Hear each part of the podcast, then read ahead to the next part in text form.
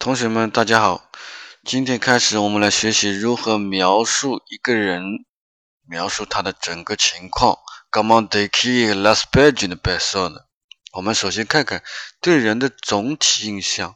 嗯，l'aspect général 可以这样讲：C'est quelqu'un de drôle. C'est quelqu'un de drôle.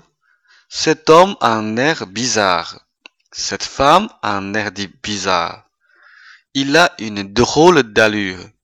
Elle a une drôle d'allure. 注意这句话，drôle 如果放在一个名词的前面，那么它有一种 bizarre 这样的一种意思，比较奇怪的。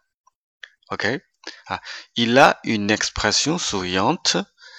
Il a une expression triste.